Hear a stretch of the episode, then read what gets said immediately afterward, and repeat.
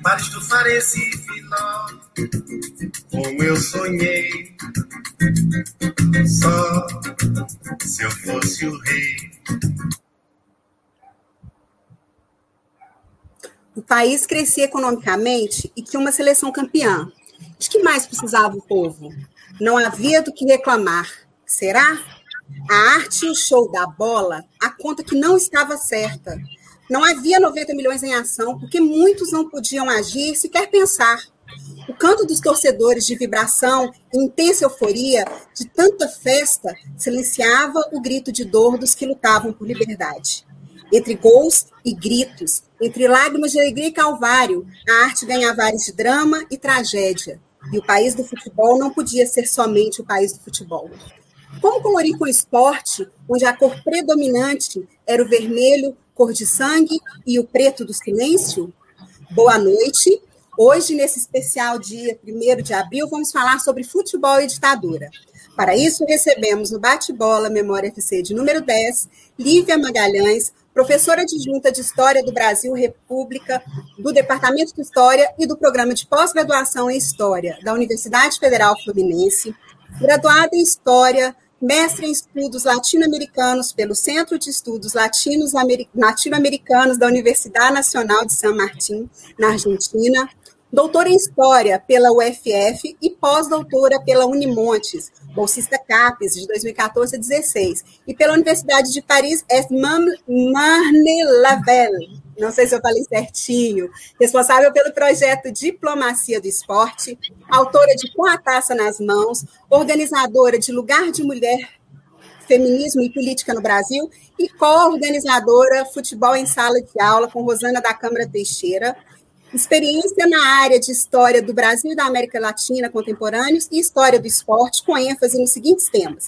memória, ditadura civil e militar, futebol, autoritarismo e gênero. Boa noite, professora Lívia. Boa noite, tudo bom? Queria agradecer o convite, né? Uma honra estar aqui. Eu até brinquei, vou tentar não tietar muito Juca. Que honra estar aqui, né, com ele nessa mesa, que sempre foi tão gentil comigo. E queria agradecer vocês pelo convite e parabenizar também, né? Tanto pelos eventos que vocês têm feito, que têm sido ótimos, mas também por, por essa data, vocês fazer essa proposta de trazer o tema do futebol, né, em relação à última ditadura.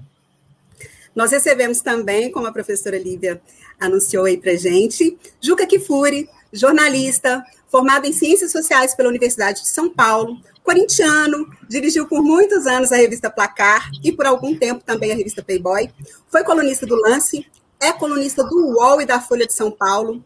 Na TV, passou pela TV Tupi, o Record, SBT, Globo, Cultura, Rede TV, ESPN Brasil e CNT.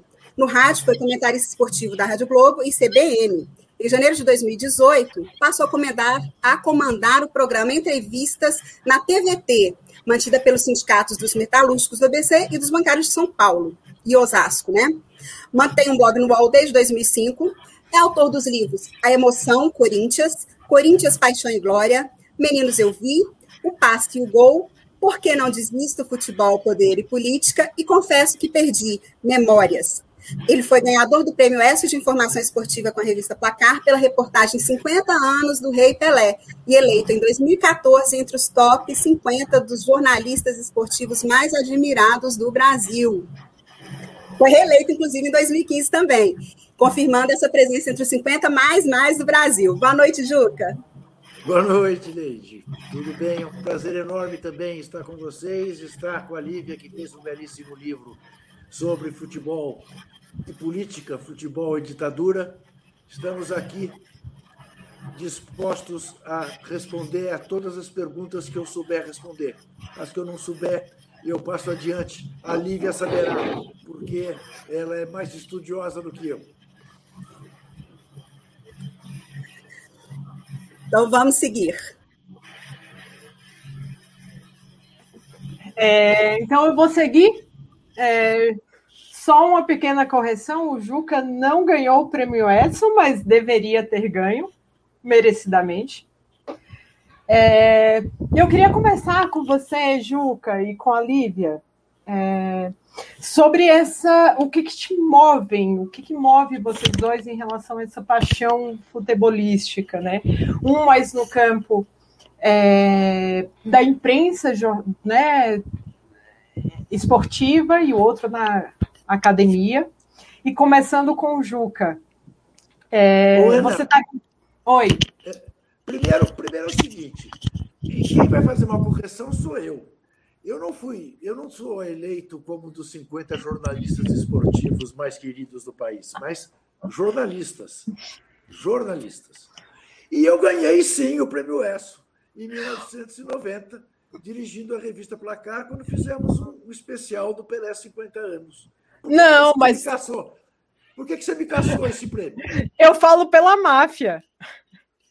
A não, máfia da esse... loteria. Esse não deu prêmio, esse não deu prêmio. Esse não deu prêmio. É, esse, e você sabe que eu sei a história do bastidor, do porquê não. É, porque um dos jurados convenceu os demais que a Placar havia feito aquela denúncia porque a Placar ia fechar. Então, era a pá de cal. E veja que Placar sobrevive até hoje. Né? Então, não era um argumento uh, verdadeiro, era uma fake news. Mas, enfim, Ana, eu, olha, vou te dizer uma coisa. Primeiro, eu não, não, não, não, não imaginava. Paixão por futebol é uma das heranças que eu tive do meu pai. Então, eu, desde pequeno, era apaixonado por futebol. Eu faço a linha da minha vida muito uh, pelos acontecimentos do futebol o que acontecia naquele momento com a seleção brasileira, o que acontecia naquele momento com o Corinthians, o que acontecia naquele momento com o Pelé, ou o que acontecia naquele momento com o basquete, porque eu também eh, sou um apaixonado por basquete, joguei basquete muitos anos, federado, defendi durante cinco anos o Clube Atlético Paulistano. Eh, e tinha a pretensão de fazer carreira universitária. Fui para a USP fazer ciências sociais com a intenção de fazer uma tese de mestrado, uma tese de doutorado, um trabalho de mestrado eh, que tratasse exatamente do futebol como fator de mobilização social e não como de alienação, como a inteligência e a esquerda brasileira tratavam o futebol no período mais duro da história recente do Brasil, que foi a ditadura eh, e com o ditador Garrastazu Médici é, ver a Copa do Mundo, que a Lívia tratou tão bem no livro dela, era, era ser alienado. Torcer pelo Brasil, imagina, era reforçar a ditadura. E eu tinha uma luta enorme entre os meus colegas, entre os meus amigos, de mostrar que não, que a ditadura não era dona do futebol, que a ditadura não podia ser dona dos nossos sentimentos, que eu continuava me emocionando ao ouvir o hino nacional. O hino nacional não era da ditadura, era do Brasil. E que a gente não podia permitir que a ditadura nos roubasse até isso. A gente já tinha tantos, tantas restrições, a gente ia acrescentar mais algumas por causa da ditadura. Não, a ditadura a gente tinha que combater, tinha que lutar contra ela, mas não nos submeter a esse ponto. Tá? Então é isso, a minha paixão pelo futebol, ela tem muito a ver com isso, uh, tem muito a ver com a tentativa de entender o Brasil por esse meio. Acabei indo para o jornalismo, por circunstâncias dessa que a vida vai te colocando. Né? Virei jornalista e, e trato de fazer da minha profissão uma maneira de militar, militar o verbo, pelo amor de Deus, uh, Militar, para mim, só verbo. Para fazer um país melhor. E é por isso que escrevi um livro do Confesso que Perdi, porque quando eu comecei a minha carreira profissional, tínhamos um futebol muito melhor do que temos hoje e tínhamos um país que, quando eu projetava daí a 50 anos, certamente não era esse que nós estamos vivendo nesse momento. Juca, conta um pouquinho para a gente. Você já falou um pouco disso em muitas entrevistas, mas acho que é importante para muita gente mais jovem que está assistindo aqui. seu engajamento político ele começa muito cedo e ele está atrelado às suas relações familiares, né? É, com seus primos, né? Com o João Carlos Kifuri, com Artim de Moraes, é, com a Lígia de Moraes também, e com o marido dela, né? O Norberto Nering. Eu queria que você falasse dessa experiência, da sua dimensão com a militância, né? Que começa na sua infância e depois passa pela sua história, como nada menos, que é o motorista do Joaquim Câmara Ferreira, né, que era o comandante Toledo, para quem não sabe, que era o número um, né, depois do, do assassinato do Marighella na Ação Libertadora Nacional. Conta um pouquinho mais para gente. Então, Ana, é, veja, é, isso tem tudo a ver com a minha história. É, de fato, eu, com 17 anos de idade, já estava na área de apoio da LN, que era a organização clandestina comandada pelo Marighella, Marighella ainda vivo, e eu participava da área de documentação para fazer gente que tivesse caído nas garras da polícia pudesse sair do Brasil com passaportes falsos e tudo mais. Então eu era dessa área. Quando fiz 18 anos e tirei a minha carteira de motorista, passei a dirigir, a levar o velho Joaquim Câmara Ferreira para cima e para baixo é, como motorista dele. E devo muito, devo essa podermos estar conversando agora muito a ele, porque eu tinha sido liberado do exército, como só é acontecer com todos os jovens de classe média é, na época no Brasil, por excesso de contingente. E estava entrando na faculdade. E ele me convenceu que eu não devia, de forma alguma, não fazer exército, que como é, universitário eu poderia entrar para o CPOR, o Centro de Preparação né, é, de Oficiais da Reserva, e que eu devia ir para a área, para arma de infantaria, aprender a ser guerrilheiro, levar trabuco nas costas. E ele ainda me disse, nunca me esqueço, não é para ir para cavalaria, não, que é arma de burguês. Você vai para infantaria aprender a ser guerrilheiro. E eu fui. Eu sou a única pessoa que eu conheço que se apresentou como voluntário ao Exército. Eu fui ao Exército, me repudiei o fato de ter sido uh, dispensado e me inscrevi como voluntário no CPOR. E aconteceu de que, quando ia começar a servir, apareceu um emprego na editora Abril, muito bem remunerado, placar ia ser lançada em 1970, e aí eu voltei ao velho Toledo e disse a ele: Olha, dá-se isso e agora? E a LN, a essa altura, o Marighella já havia sido assassinado. A essa altura, ele, com uma extrema generosidade, claramente já tinha percebido que aquilo ali não ia dar certo, era uma aventura eh, levado pela, indigna, pela indignação da gente e pela sensibilidade de um bando de jovens que nem, na verdade, tinha maturidade. Quando eu penso hoje, né, eu tenho quatro filhos, todos eles já passaram pelos 17, 18 anos. Tenho uma neta de 16. Quando eu imagino que eu, com 17 anos, estava fazendo o que eu fazia, e que aos 18 eu dirigia para o segundo homem da LN e depois para o primeiro homem, tão jovem, né, não, não podia, não podíamos ganhar do Exército Brasileiro, evidentemente. Mas era por esse sentimento, né? E fui muito, tive muito a minha cabeça feita por esses dois primos irmãos mais velhos, o João e a Ia, a Maria Lígia, né? E por, pela paixão da minha adolescência, que era o Norberto Neri, né? Que foi morto sob tortura uh, no Doicode. E imagine você, nós tivemos essa a notícia da morte dele, não das circunstâncias da morte, mas a notícia da morte dele, quando imaginávamos que ele estivesse em Cuba e não no Brasil, no dia em que jogaram Brasil e Tchecoslováquia na abertura da Copa do Mundo de 70. Então, é uma mistura de sentimentos brutal, né, para quem é apaixonado por futebol.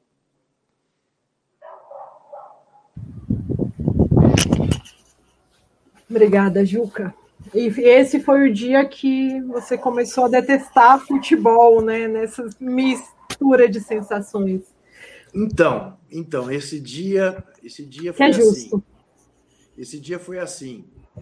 estávamos na casa dos meus pais, eu com meus, meus irmãos, eu e meu pai, os quatro sentados é, no sofá e nas poltronas da sala da casa deles, e o Brasil ganhando na Tchecoslováquia, uma festa, e tocou o telefone lá da minha casa, da casa do meu pai. E até me lembro dele dizer, nossa, falando para minha mãe, Luísa, quem é esse alienado que está ligando? A minha mãe atende e fala para ele gravemente, Carlos, atenda o telefone. Ele levanta contrariado, atende, e aí eu estou vendo o jogo, mas estou ouvindo meu pai monossilábico, sei, mas, mas que coisa, sei, mas não é possível. Tá bem, tá bem. E desliga o telefone e volta para o sofá e não fala nada.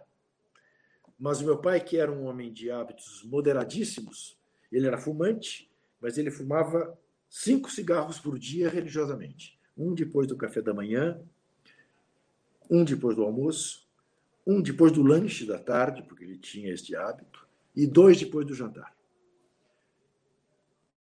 E ele não parava de fumar. Não parava de fumar. E, e, não era nervosismo com o jogo, porque o jogo àquela altura estava resolvido. O Brasil ganhou de 4 a 1. E quando termina o jogo, ele me pega pelo braço e diz: eh, Meu filho, vamos até a casa do seu tio, porque parece que o Norberto morreu. O Norberto foi encontrado morto. E nós fomos.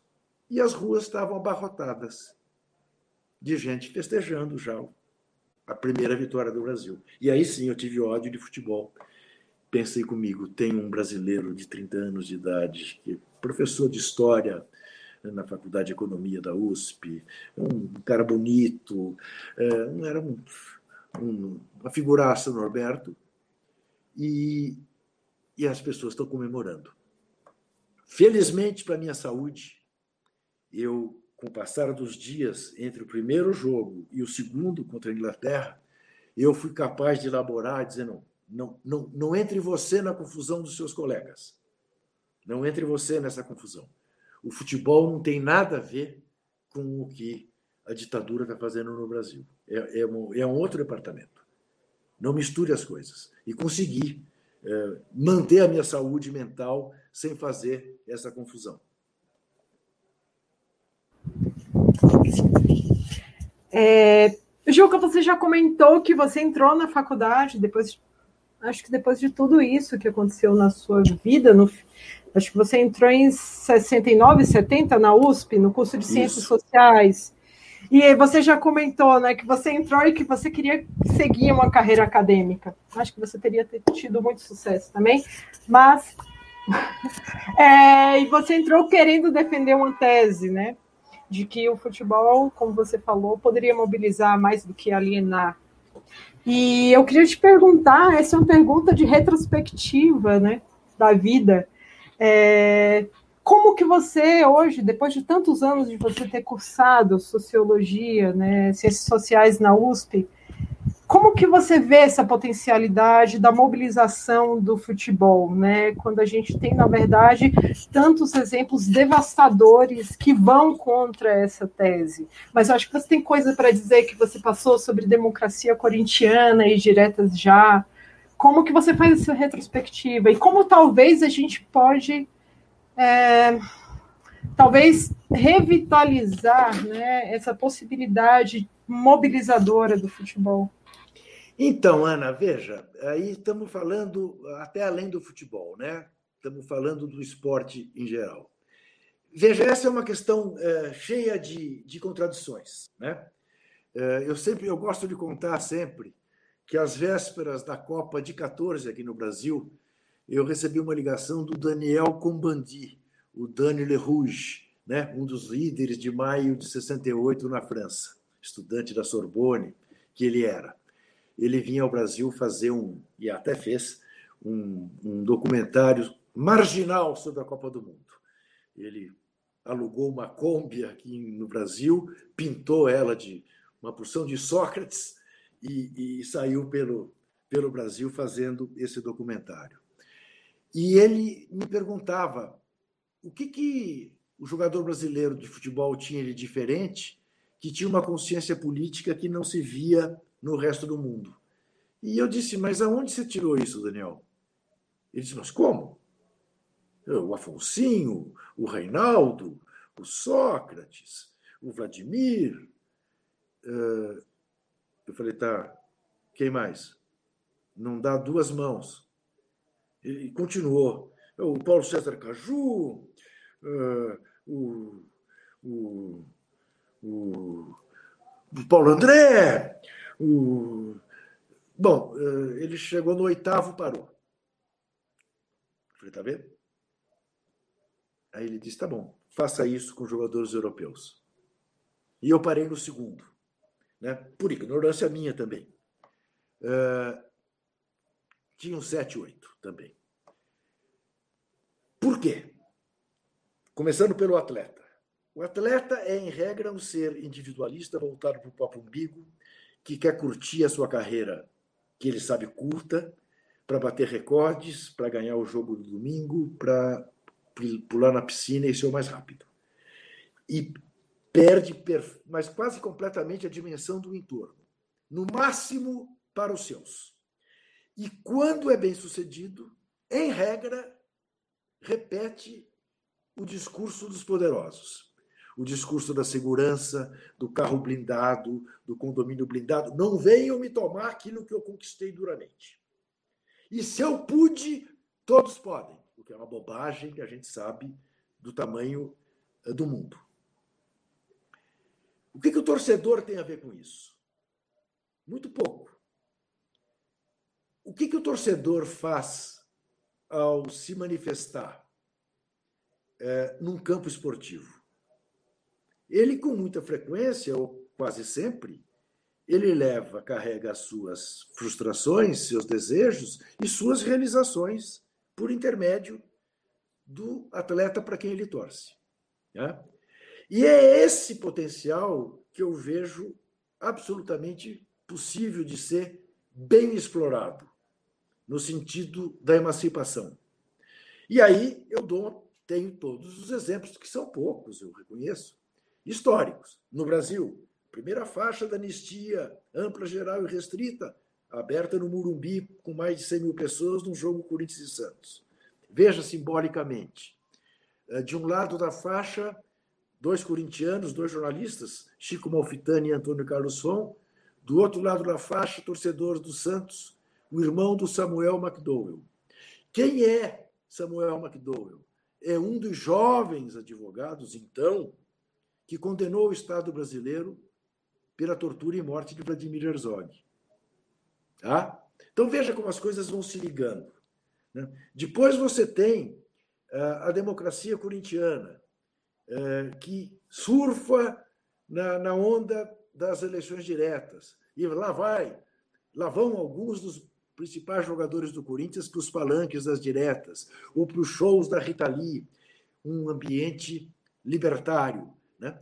É, o que era a torcida do Corinthians? Isso de pesquisas feitas.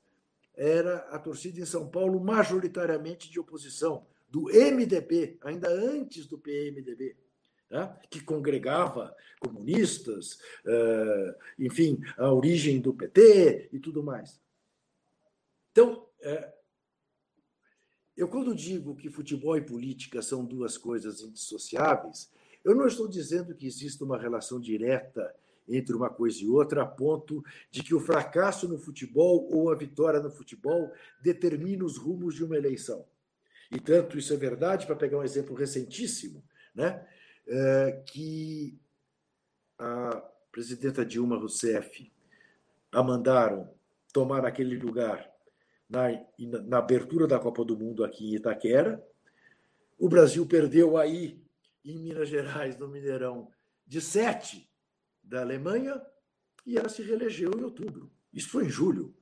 E ela se reelegeu em outubro. Não tem essa relação. Foi difícil? Foi. Foi talvez mais difícil uh, do que se o Brasil tivesse vencido a Copa, talvez. Né? Uh, mas o Juscelino foi campeão do mundo, morreu caçado pelo golpe, né, que hoje faz 57 anos. O, o João Goulart também, em seu governo, o Brasil foi campeão mundial e ele foi morreu caçado pelo golpe. O Mussolini foi bicampeão mundial na Itália, morreu e foi pendurado de cabeça para baixo pelo povo italiano. Né? Então, não existe essa relação direta. Mas é evidente que o futebol e que o estádio, o estádio, permite a você um olhar socializante no sentido de fazer com que aquele calor, aquela energia que é exalada num jogo de futebol seja transformadora para uma coisa objetivamente a favor do progresso, a favor do povo, a favor dos excluídos. Eu não tenho dúvida disso, acredito piamente nisso. Trabalho para isso, para que haja uh, essa relação saudável entre o jogo e o torcedor. Agora, isso tudo é um processo. Normalmente, num país como o Brasil, com os problemas educacionais que o Brasil tem, problemas esses que, quando o Brasil começou a resolver, veio o TACAP e disse: não, filha de empregada não pode estar competindo com meu filho na faculdade de medicina. Que história é essa de cota? Que é isso? Desses caras estarem andando de avião, de camiseta regata, passando o sovaco na gente, não sabem nem pôr o cinto de segurança do avião. Não, o aeroporto virou rodoviária. Então, esta consciência que eu acho que a gente pode utilizar muito bem para fazer com que o nível de consciência política do povo brasileiro é, cresça, aumente e não permita que haja novos tacapes para interromper processo de ascensão social no Brasil. É, pessoal, boa noite. Primeiro, assim, satisfação enorme, Juca, professora Lívia, recebê-los. É, e assim, vou pegar o gancho da resposta do Juca, professora, é, para fazer uma pergunta para você a respeito, digamos, das bases em que o campo de estudo da história do futebol foi construído assim na Academia Brasileira, na Universidade Brasileira. Então, nós estamos falando ali da virada culturalista nos anos 70 e 80, né? Quando o que a gente chamava de cultura popular começa a ser um pouco uh, repensado como um objeto de estudo, e o futebol vai entrar nesse, nesse balaio, especialmente por meio da antropologia, com o pessoal do Museu Nacional, Roberto da Mata, né? Uh, e justamente tensionando essa tese de que o futebol uh, uh, era uma espécie de ópio do povo, uma alienação, né? defendendo uma, uma, uma tese alternativa de que o futebol permitia a gente ler uma espécie de drama da sociedade brasileira. Né? É, e aí, uma coisa que eu sempre fico me perguntando, professor, que eu queria discutir, né, é se é possível a gente estudar a história do futebol, especialmente a história política do futebol, durante a ditadura, fugindo dessa tese que foi, digamos, hegemônica até os anos 70. Né? É, ou seja, desconsiderando que, que o futebol foi um instrumento de cooptação, de legitimação política do estado de exceção. Existe, e mais do que isso, é, é, se você veria alguma possibilidade de superar esse fla-flu, né, de que ou o futebol é ópio do povo ou drama da justiça social. Né? Então, uma perguntinha que eu queria, queria te escutar, professora. Obrigada, Marcos. Vou começar, como até vocês brincaram comigo, né? A Ana Marília é um bate-bola, não é uma apresentação, então vou ficar mais à vontade do que aquela coisa tão formal, né, para o historiador. E vou um pouco no que o, o Juca falou antes, né, de como também eu cheguei a esse tema, porque também tem uma relação muito pessoal, né, muito familiar, e que eu acho que eu fiquei enquanto eu escutava o Juca, eu fiquei pensando as minhas referências familiares, né, pai e mãe principalmente, vem da ideia de futebol, mas também de democracia. E eu digo isso porque os meus pais, é, cada um deles torce para um time, meu pai é tricolor, né, é tricolor carioca, fluminense, minha mãe é botafoguense, eles têm três filhos e ninguém segue o time deles. Então eu, e eu lembro que uma vez eu questionei o meu pai por isso, né? Falei para ele, mas como é que pode? Você é muito democrata. Eu falei para ele, porque futebol a gente. E, legal porque assim, eu sou vascaína, ele me levava ao Maracanã, me levava para meus jogos, levava os meus irmãos, que são flamenguistas, para ver. Então, eu acho que é uma coisa que mostra, inclusive, né, como é que se relaciona até no nosso no íntimo. E também a questão de que eu, é, eu morava, eu cresci grande parte da minha infância muito próximo ao Maracanã, né? A gente morou no interior de São Paulo, depois veio do Rio. E um tio meu muito querido, muito próximo, trabalhava no Maracanã e a gente até chamava de Maraca, né? E ele, a gente sempre frequentou e tudo. Então, o, o futebol sempre teve parte da minha vida, sempre foi muito presente. É, eventos de família, reuniões e tudo mais. Ao mesmo tempo, são as pessoas que também são minhas referências políticas, né? Então, essa mistura, para mim, digamos, futebol e política, ela sempre teve presente, mas de uma maneira muito saudável, muito no que o, o, o Juca colocou aqui, né? Não é essa coisa de, ah, de uso, eu não via. E quando eu fui fazer o meu mestrado, né? Na verdade, eu não cheguei na Argentina para fazer mestrado em futebol. Eu, é, isso é engraçado. Eu resolvi estudar futebol quando eu já estava na Argentina. Então, eu tenho uma visão muito hermana, digamos assim, dos estudos, né, dos meus primeiros passos. E eu lembro que fazendo mestrado eu trabalhava né, com as duas Copas do Mundo, 70 e 78, mas eu trabalhava com meios de comunicação. E aí, uma coisa que me chamou a atenção em algum momento, né, lá era, era muito forte, foi no momento que voltaram os julgamentos, em 2006 e tudo, e eu vi as pessoas se manifestando, e aquela disputa, se é a Copa da ditadura, se não é a Copa da ditadura, né, todo um momento de, é, de uma nova reflexão sobre a ditadura, políticas públicas de memória, né, que, que hoje a gente vê a falta que faz a um país ter políticas públicas de memória, principalmente em relação a governos autoritários, né? Eu acho que assim é gritante, é desesperador. Enquanto professora de história do, do, do, do, Brasil República, as coisas que a gente lê e o descrédito que a gente tem também, né? De como as pessoas não consideram as, os nossos estudos. É, mas, enfim, e, e, lá eu percebi muito do que você falou aqui também, Marcos, e o Juca já falou, essa ideia de que Gente, todo mundo que torce, então, é manipulado? Então, eu fui manipulada a minha vida inteira, minha família inteira foi manipulada, ou seja, meus pais, que foram sindicalistas, né? Porque é, é, eu lembro, por exemplo, eu tenho pequenas memórias do. A gente morava no interior de São Paulo, em Bauru, e meu pai ia para São Paulo, para essas questões de sindicato e tudo. Ou seja, essas pessoas eram todas manipuladas porque assistiam o jogo. Então, essa crítica veio e foi daí que eu fui partir para o meu estudo de doutorado, para pensar, na verdade, relações muito mais amplas da sociedade. E, e eu, né, eu falo um pouco isso na minha tese, que é ninguém discute, pelo menos eu não vejo, né, de que os regimes, sejam até democráticos autoritários, né, mas principalmente autoritários, como a gente vê, tentam usar o futebol a seu favor. Isso não é. A gente não, não critica isso. O que a gente diz é: o futebol é muito mais que isso, ele pode ser muito além disso e ele nos permite ver coisas muito além disso, né? Que é o caso, por exemplo, que, que foi muito emocionante numa parte da minha, da minha tese, que eu pude pensar pessoas que gostavam de futebol e que estavam envolvidas, como foi quando eu né, tive o prazer de entrevistar pela primeira vez o Juca Kfouri, que essa história dele, inclusive do primo dele, é muito emocionante, eu sempre uso em sala de aula, essa frase, né? Tipo, a gente não pode deixar que a ditadura leve até o que nós temos de mais íntimo. Eu não duvido, é isso, acho até que eu decorei, Juca, de tanto que eu repito isso para eles.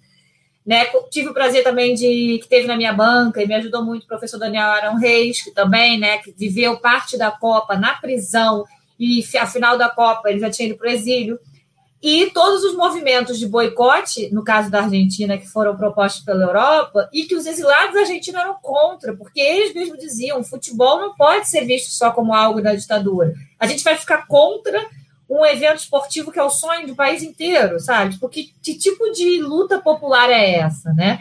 Então, eu acho que isso a gente precisa trazer. Claro que a gente também tem uma discussão muito forte. É, Segunda-feira eu participei de um evento muito legal convidada por um colega também que eu gosto muito, Bernardo Borges, da FGV, que trabalha com as torcidas organizadas, tem um trabalho muito legal, é, com alguns, com três pesquisadores da Universidade de Lausanne, na Suíça, que eles estão estudando é, os dirigentes brasileiros no Comitê Olímpico Internacional, no COI. E isso me chamou muito a atenção, eu estava como debatedora, do fato de que eles, como estrangeiros, percebem né, como é extremamente contraditório na nossa imagem construída sobre futebol que todos aqueles dirigentes sejam homens da elite, brancos, né? E, e eles estavam questionando isso. Eu, e ali eu percebi, eu falei isso para eles, pois é, porque essa é uma, é, é uma questão de que essa elite também ela tem, ela tem um poder do discurso, né? Então, muitas vezes isso passa como se o futebol fosse é, mera manipulação.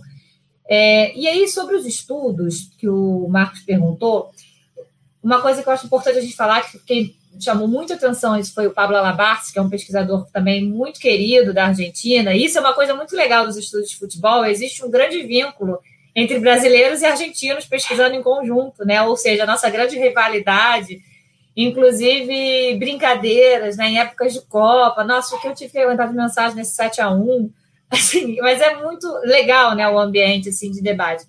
E uma vez o Pablo Alabastos falou, né? O primeiro trabalho sobre futebol do Brasil foi feito por uma professora mulher, que é Simone Guedes, né? Nossa querida Simone, que nos deixou em 2019. E eu lembro da última vez que eu vi a Simone, ela a gente estava num momento né, super difícil ali em 2019 a UF passou por, ela era professora da UF também na antropologia então a gente trabalhava muito perto muito próximas além do contato pelo grupo de pesquisa de, de esportes e tudo isso.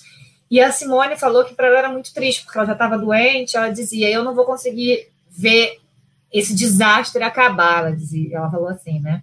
E ela faleceu em 2019 né? Realmente não viu, mas como ela dizia que era difícil para ela, inclusive, né, todos os estudos e tudo que ela viu.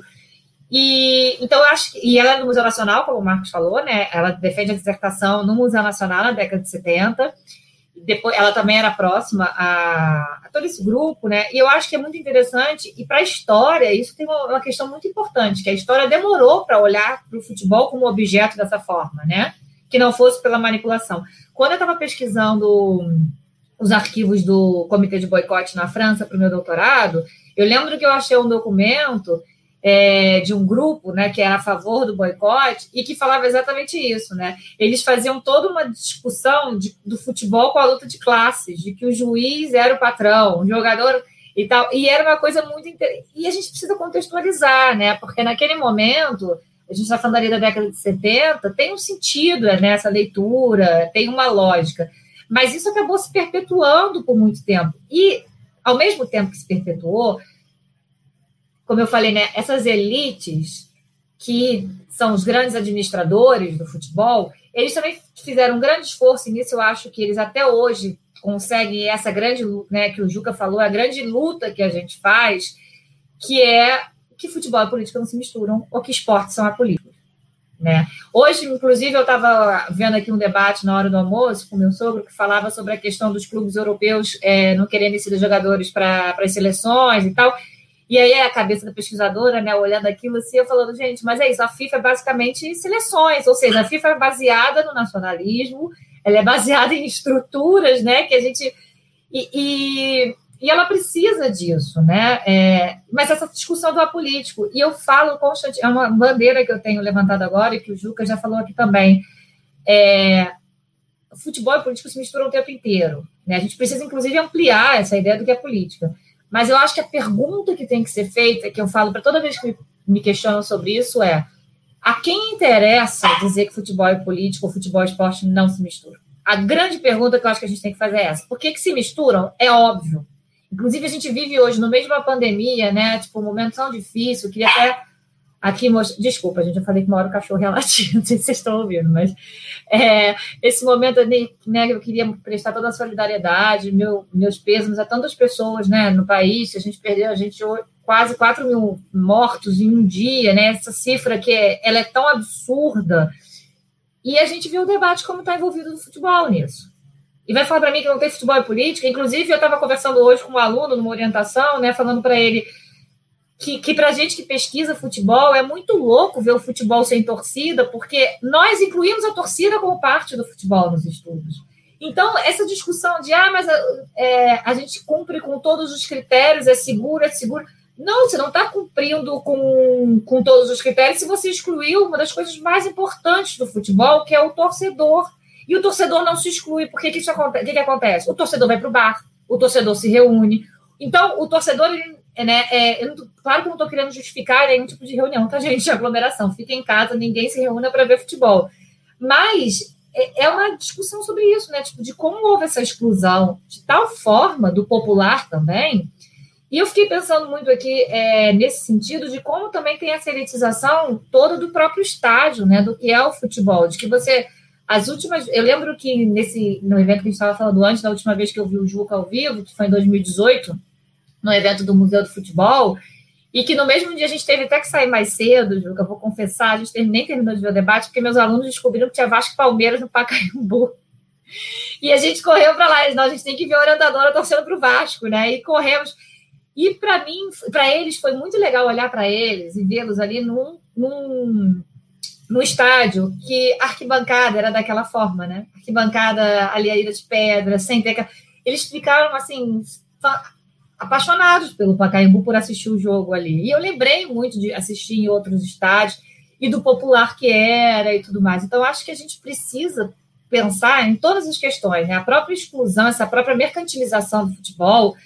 E eu também digo muito para os nossos alunos, eu acho que está no momento que já tem, tem trabalhos muito importantes sendo feitos, mas a gente também pensar o que é o impacto de uma sociedade neoliberal no futebol, essa individualização, né? a própria violência das torcidas, a ideia da individualização. O Bernardo Borges, que eu falei aqui, né? tem um, um livro que ele organizou sobre é, torcidas organizadas na América Latina, que na introdução ele fala muito isso. Né? Não dá para pensar, a partir principalmente da década de 80, década de 90, futebol e torcida, se a gente não pensa no, na questão do da, do, do neoliberalismo, né, do que significa essa, essa necessidade de você fazer parte de um todo, de você se destacar e tudo mais. Então, acho que são temas muito importantes. E, claro, né, a gente também vive agora futebol e política mais do que nunca. Tinha uma brincadeira, é, que eu acho que todo mundo gosta de futebol, já fez, mas aqui no Rio isso é muito forte, de é, para que time o presidente da, atual do Brasil torce, né? Porque cada hora é uma camisa diferente. E essa é uma discussão é exatamente isso, ou seja, futebol e política não se misturam, né? Mas na hora do vamos ver, todo mundo quer colocar ali, sabe? Então, é importante a gente ver isso, sabe? Eu acho que, de novo, é uma pergunta que tem que ser feita, que tem que ser. A gente tem que se questionar o tempo inteiro, mas, ao mesmo tempo, voltando um pouco para a questão da pesquisa, por incrível que pareça, até hoje a gente ainda tem dentro da academia pessoas questionando o nosso trabalho, né? No sentido é, de, ah, isso realmente é é objeto de pesquisa? Isso realmente é para ser pesquisado? E agora, um dos livros que, que, a, que vocês falaram no início, quando fizeram minha apresentação, que é Futebol em Sala de Aula, é um livro muito legal que está no prelo para sair, que eu, que, que, organize, que eu organizei com a, uma amiga minha, Rosana da Câmara Teixeira, que também é antropóloga da UF, também estuda torcidas, e que nós chamamos vários especialistas para tentar trabalhar o futebol dentro da sala de aula. Ou seja, como os professores podem levar o futebol para trabalhar diversos temas, seja relações internacionais, seja. Tem, é muito legal, tem artigos sobre futebol indígena, tem né, artigos sobre gênero e tudo isso. Então, o futebol, ele, ainda mais no dia de hoje, que tantos professores se sentem coagidos em sala de aula para falar de determinados temas, o futebol ele é fundamental para a gente poder debater a nossa sociedade. Né? Então, desculpa que eu fiz até uma propaganda, mas ele ainda não saiu, já está no prelo. Mas eu acho que é por aí, entendeu? A gente tem muito para acrescentar. E o futebol, em termos de pesquisa, me permitiu ver a ditadura no Brasil e na Argentina de uma forma completamente diferente do que né, eu tinha até então estudado. E eu falo isso para os meus alunos hoje. É muito interessante os trabalhos que estão saindo, que estão sendo feitos, as perguntas que, perguntas que eles têm se feito nos trabalhos dele também.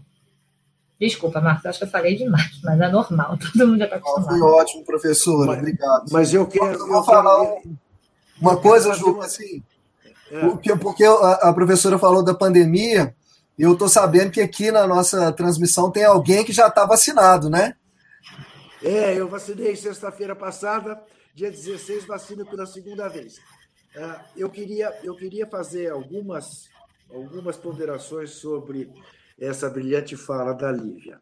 É, primeiro, lembrar, para quem não sabe, que o, o Pablo Alabarce, o sociólogo portenho que ela citou, tem uma das frases mais deliciosas e verdadeiras já produzidas por um intelectual. É aquela em que ele diz: o brasileiro ama odiar os argentinos e os argentinos odeiam amar os brasileiros. E é a pura verdade né? é a pura verdade. Ah, no hall, no hall dos intelectuais brasileiros que pensaram e pensam bem o futebol, além de ter um parceiro do, do Pablo Labarce, que a Lívia conhece bem, que é o, o Ronaldo Elal, uh, e o Bernardo Buarque, por extensão, uh, eu quero lembrar algumas coisas, Lívia. Você fez uma pergunta uh, a quem interessa dizer que futebol e política não se misturam? para mim é muito claro. Interessou a vida inteira por João Avelange. Porque ele dizia que a FIFA era uma entidade suprapartidária, aideológica, razão pela qual tinha mais filiados do que a ONU, o que lhe permitia fazer a pior das políticas. Andar de braço dado com os ditadores da África, andar de braço dado com os ditadores da América do Sul, fazer uma Copa na Argentina, não é? sob a ditadura feroz, como foi a ditadura Videla. Né? Sobre isso, quem não viu, que procure ver né? o maravilhoso documentário, que são em quatro capítulos, do Lúcio de Castro, Futebol nos Tempos do Condor, né? em que tem um depoimento de uma advogada argentina que estava presa na ESMA, a escola da Marinha, eh, a 500 metros do Monumental de Nunes, onde se disputou a final da Copa e de onde a torcida saiu berrando Argentina, Argentina, Argentina, campeã do mundo depois de ganhar da Holanda, e os carcereiros a levaram para a calçada e diziam para ela: "Tá vendo? O povo não está nem aí para vocês. O povo está festejando o futebol". E ela conta isso um depoimento que deu ao Lúcio de Castro. E eu fiquei com o maior sentimento de ambiguidade. Porque ao mesmo tempo em que eu queria me juntar àquela gente e berrar Argentina, Argentina, porque eu também torci para a Argentina ganhar a Copa, eu queria berrar: estão matando patriotas aqui, dentro desses muros. É, é, é necessário que vocês saibam. Bom, é, e, e o povo argentino soube, né? E o povo argentino foi exemplar em punir aqueles que mataram, torturaram desapareceram com tanta gente na ditadura. Né? Videla, inclusive, prisão perpétua, né? É, morreu na prisão. Né? É, então, separar o futebol da política interessa a esse tipo de gente que faz a pior política e que usa o futebol para pior política. Agora, eu gosto sempre de lembrar de um episódio, apenas para relativizar. E acho que posso fazer isso sem que ninguém suspeite das minhas posições. Quando o Brasil ganhou o pentacampeonato, sob o governo do sociólogo, meu professor, fui aluno também de Dona Ruth, Fernando Henrique Cardoso, a seleção brasileira saiu do Japão, de Tóquio, fez um voo de 26 horas até Brasília e foi posta dentro, em cima de caminhões de bombeiros, durante sete horas para chegar do palácio, do aeroporto de Brasília ao palácio do governo para ser condecorado pelo presidente. Naquela tarde, a única pessoa certa era o Vampeta, que estava bêbado e deu cambalhota na rampa do palácio. Se aquilo tivesse sido feito por um ditador, até hoje, nós diríamos: olha como essa gente desrespeitava direitos humanos, a ponto de desrespeitar até a seleção brasileira. Ora, em vez do senhor Fernando Henrique ir ao aeroporto, condecorar os jogadores e mandar cada um para casa, não, eles foram submetidos a sete horas em pé num caminhão de bombeiros, claro, com o povo de Brasília na rua, festejando e não deixando o fluxo seguir. Mas veja como as coisas todos usam. Importante é ter claro que o povo não faz essa confusão. Não foi o Médici que ganhou o TRI em 70. Foi o Tostão, foi o Rivelino, foi o Pelé, foi o Gerson, não foi o Médici. O Médici entrou para a história como o cruel ditador do período mais cruel da ditadura brasileira e não como campeão do mundo ou presidente do radinho de pilha. Acho que isso é importante ter claro para a gente não, não, não, não ter uma visão distorcida de achar que só as ditaduras usam o esporte. Não, qualquer governo tenta usar o esporte. Qualquer governo tenta usar a vitória esportiva da sua seleção. Num momento em que, veja que coisa curiosa e puramente dialética, em que vivemos a globalização em que esta grande transnacional da corrupção chamada FIFA vive do sentimento nacional, com seleções cujos jogadores, para serem provados, têm que jogar fora do país, em sua maioria. Mas que, na hora da Copa do Mundo, defendem as suas seleções nacionais. E isto não é apenas um fenômeno que diz respeito a, a nós brasileiros, ou argentinos, ou uruguaios, que somos exportadores de pé de obra. Né? Diz respeito à Noruega, cujo maior jogador joga na Alemanha, mas quando vai ser a Copa do Mundo, vai defender a seleção norueguesa. Então, é uma contradição em termos. Né? No auge da internacionalização trazida pela globalização, o nacional é tratado, é valorizado a esse ponto. É uma questão para se pensar. É, e desculpa, para se pensar, com o exemplo que você deu de 2002, lembrando que o presidente não fez o seu sucessor naquele ano. Então, Exato. aquela sua primeira fala, né? É, eu, falo, eu faço essa brincadeira às vezes com meus alunos também. Vamos lá, vocês são muito novinhos, não lembram, né? Mas olha lá quem venceu, quem foi vencer. Ele não fez o sucessor.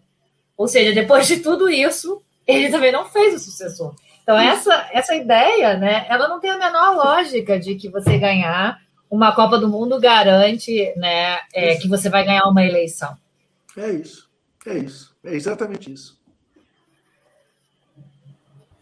Nós temos umas perguntinhas no chat agora, vamos dar atenção para quem está acompanhando a gente. Juca, claro. essa pergunta é do Eduardo Estilac. Você acha que Reinaldo sofreu mais em campo pelo posicionamento político dele do que Sócrates? Se sim, por quê? Veja, é, sobre o Reinaldo, existe uma, uma certa fábula virou verdade.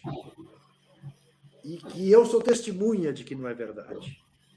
Que ele não foi para a Copa de 82 porque, punido pelo Tele pelas posições políticas dele, por festejar gol com o punho esquerdo erguido. Tá? Eu acho que o Reinaldo sofreu em campo muito foi pelos zagueiros que arrebentaram os joelhos dele né? Reinaldo foi um gênio da camisa 9. O Tele amava o Reinaldo de paixão.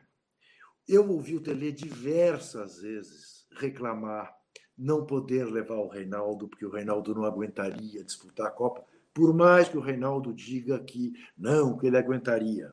Mas o Reinaldo, a história do Reinaldo é uma história de um jogador no estaleiro, infelizmente. Então, o titular da seleção na cabeça do Tele era o Reinaldo. A prova disso, eu dou para vocês, eu era diretor da Placar.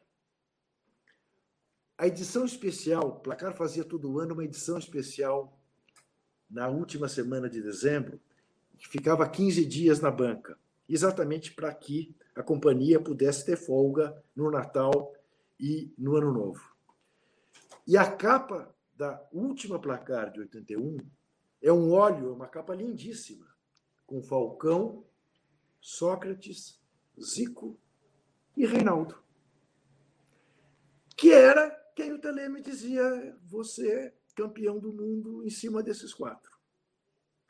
E acabou não indo. E para azar do Tele ainda, o reserva direto dele, imediato dele, até pelas características mais parecidas, o Careca, se machuca na semana anterior da estreia.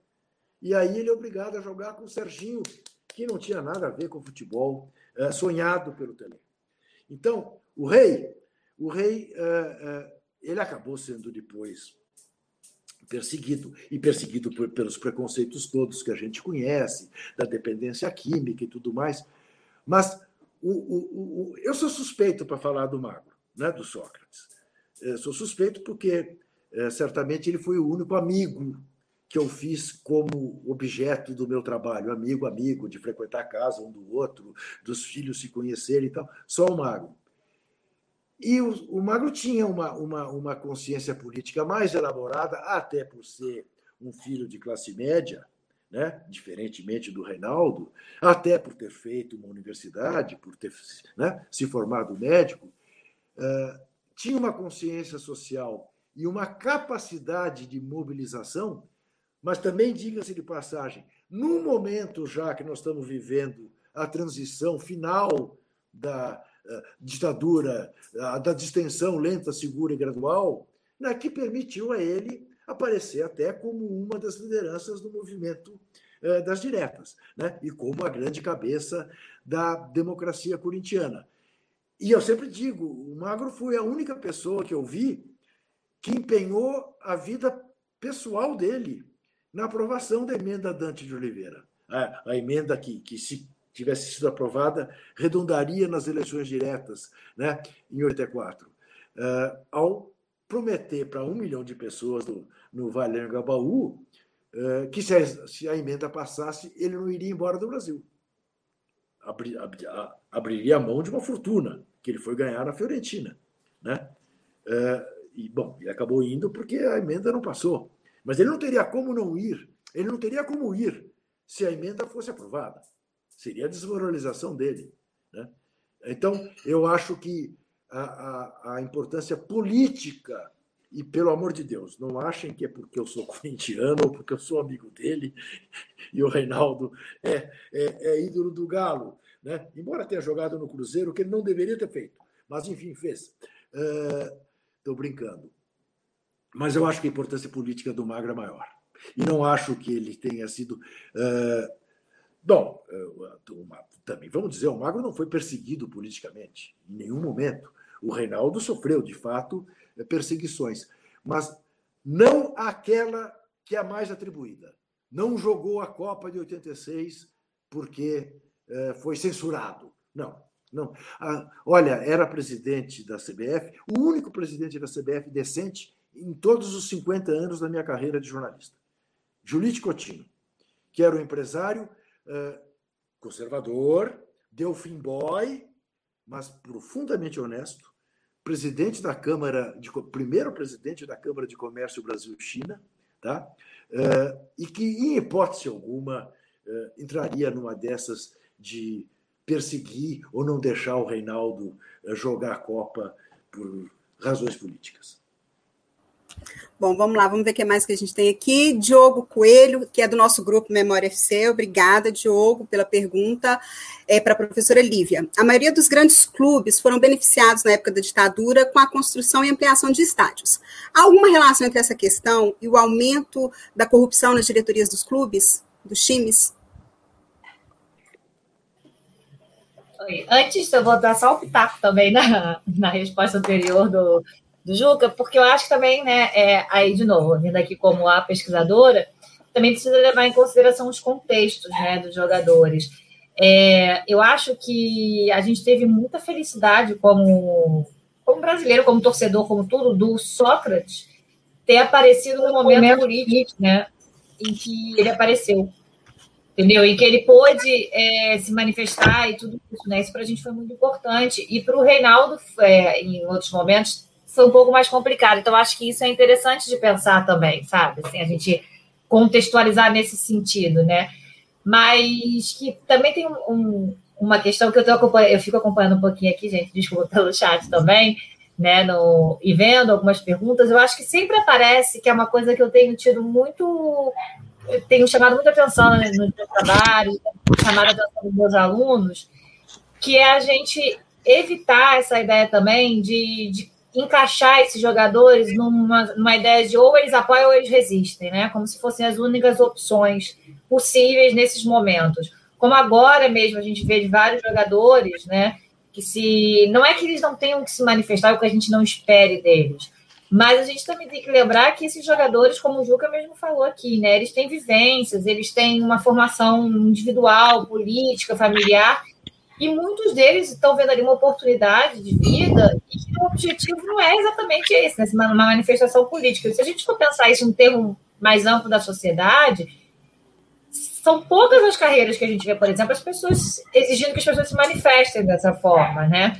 Então, eu acho também que não dá para colocar que o jogador que não se manifesta ou que se, é, é, é, ele é alienado, por exemplo, né? Alguma coisa desse sentido. Ou também tem que tomar muito cuidado com o jogador que se manifesta quando a gente não gosta, né? Que também é, é uma coisa muito complicada por aí. E eu falo isso assim, brincando, né? Que eu sempre brinco com meus colegas hoje, falo assim: olha, gente, vocês podem falar o que for do meu time, mas pelo menos a gente hoje tem Juninho Pernambucano para falar aí, né? Tipo, os vascaínos, a gente, a gente tem o direito que a gente não anda muito bem, então a gente comemorar o que a gente tem. Mas, porque tem amigos meus que falam, né? Ah, eu queria muito ter, os jogadores do meu time não fazem. Eu falo, gente, eu acho muito delicado, sabe? Assim, acho que a gente tem que ter, né, é, esse cuidado. Mas sobre a pergunta dos estádios, não é exatamente meu objeto de estudo, né? Eu estudo mais seleção e agora eu estou começando a, a, fazer alguns estudos mais sobre a questão de futebol feminino, a questão de relacionar né, gênero e, e futebol e tudo mais. É, mas o que a, a, gente. Já vou fazer outro, né, tá, gente? Vender aqui outro peixe meu. Eu estou organizando com um colega, é, a gente está pensando para a UF um, um evento sobre o aniversário né, do Campeonato Brasileiro de 1971 né, que foi a primeira edição, no formato chamado Campeonato Brasileiro e tudo mais, inclusive abertos para debate se é o primeiro ou não é, porque o historiador gosta de debate. Mas uma das questões é exatamente essa, né? Eu falei para ele, a gente vai ter que chamar especialistas para debater, porque não é o meu objeto de pesquisa nem o dele, mas a leitura que a gente tem é uma leitura de que, claramente, aí a gente tem um exemplo né, de vinculação com política também, né, de que você quer a expansão, o governo percebe e isso eu acho interessante para a gente pensar, fazendo um, um, né, um vínculo também com o que o Juca falou antes, de como seria a gente pensar esses usos de governos durante, né, é, seja autoritário, seja ditadura ou não. Que o Médici receba a seleção, a gente não pode dizer, tipo assim, ah, o Médici recebeu porque ele é um ditador. Mas uma das coisas que eu gosto de pensar é o que o pós-Copa de 70 proporcionou para a ditadura. Né?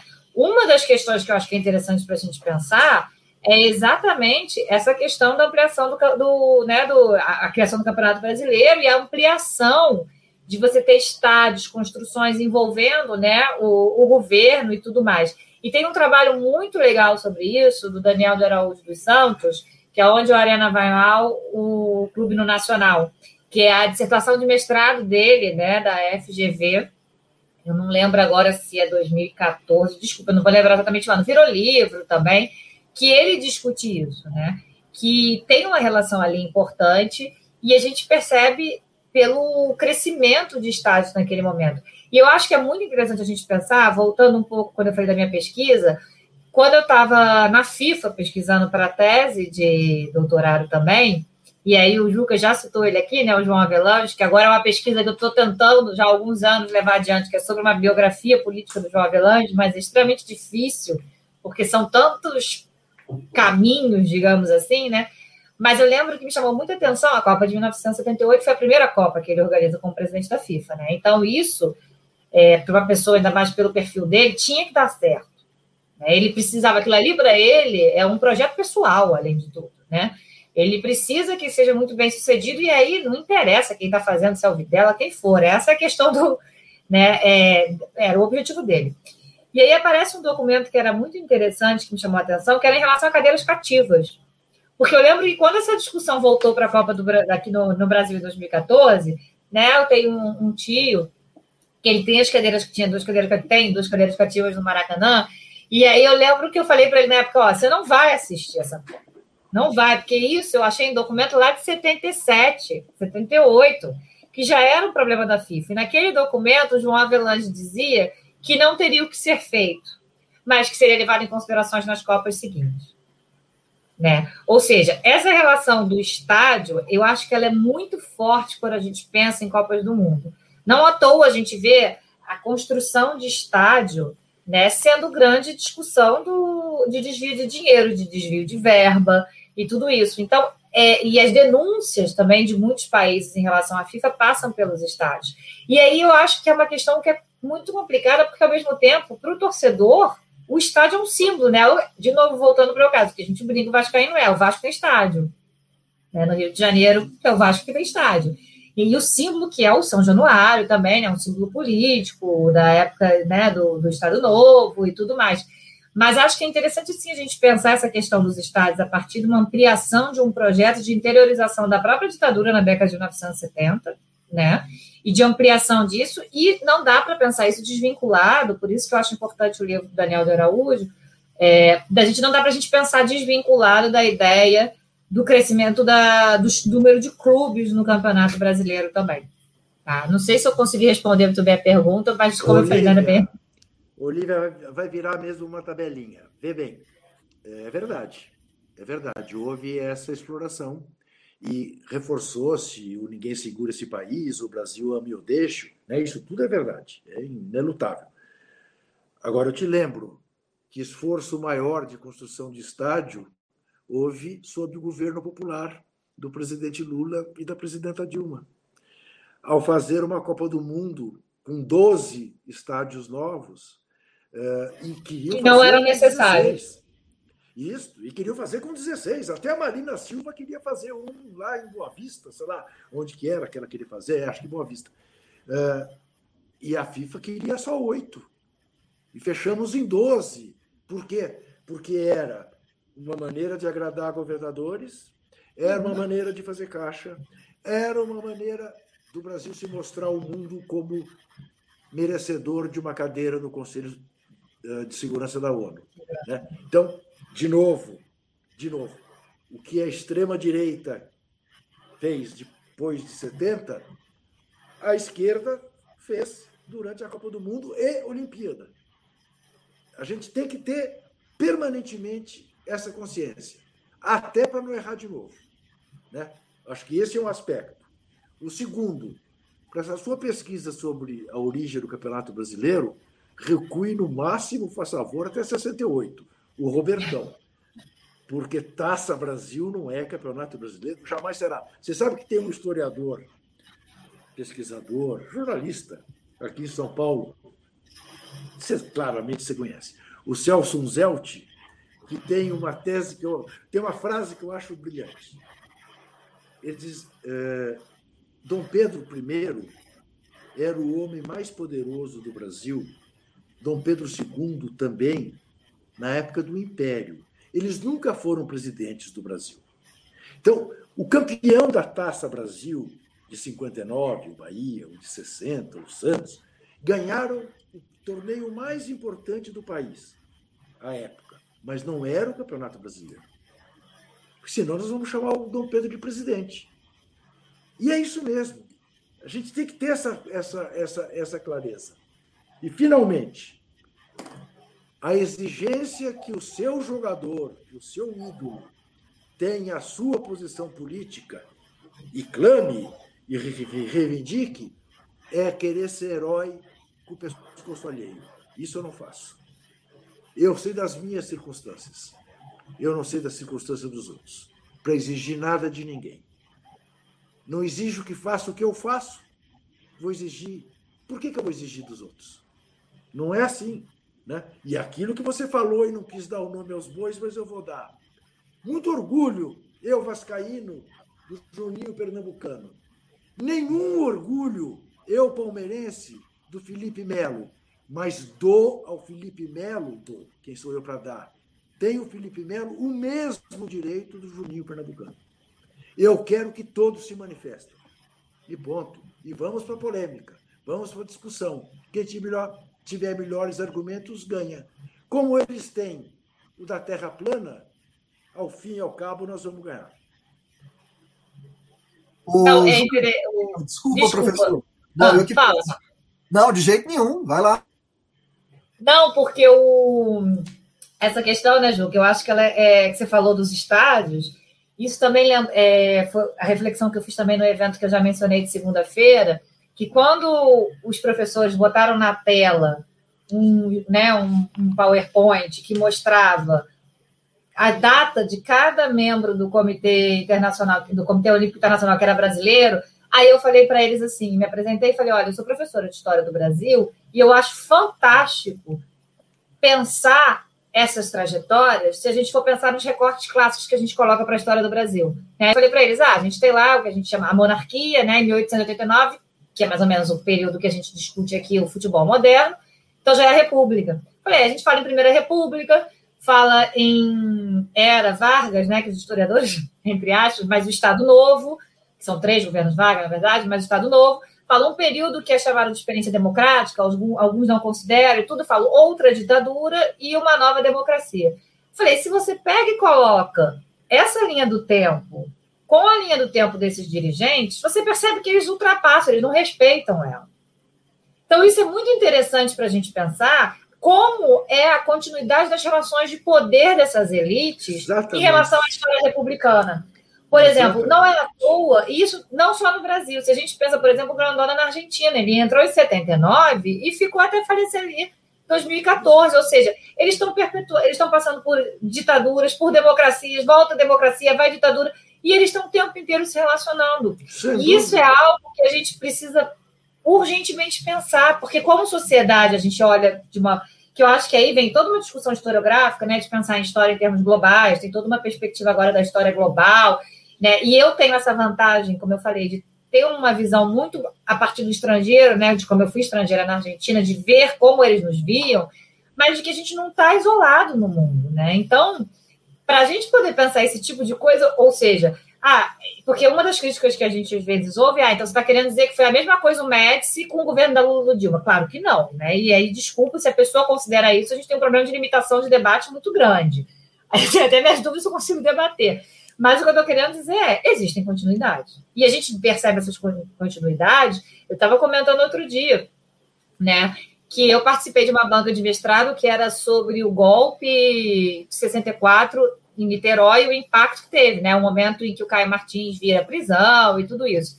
E aí me aparece que o secretário, não lembro de quê, mas na época do governo, né, que, é, ali de Niterói, era o Heleno Nunes. Aí, eu, a hora que eu peguei aquilo ali, eu falei, gente, Heleno Nunes não é um nome tão assim, mas também essa combinação. E fui catar e vi, era o mesmo Heleno Nunes lá da frente. Aí eu falei, ou seja, esse Heleno Nunes que estava como parte de um governo que foi caçado no momento do golpe, 15 anos depois, mais ou menos 14 anos depois, está lá na, CBE, na CBD.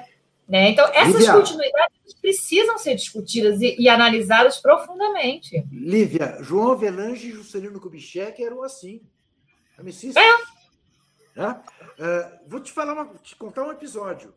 Eu um dia perguntei à presidenta Dilma, falei, presidente, como é que a senhora convive com Zé Maria Marim, que fez um dos discursos, um dos apartes que redundaram na prisão, tortura e morte de Vladimir Herzog em 85, que fez o elogio e condecorou o delegado Sérgio Paranhos Fleury, que torturou o seu ex-marido, Carlos Araújo, presidente.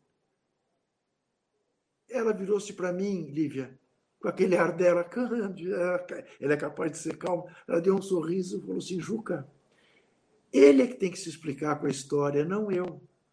Ele é o derrotado. Ele é o algoz, não eu.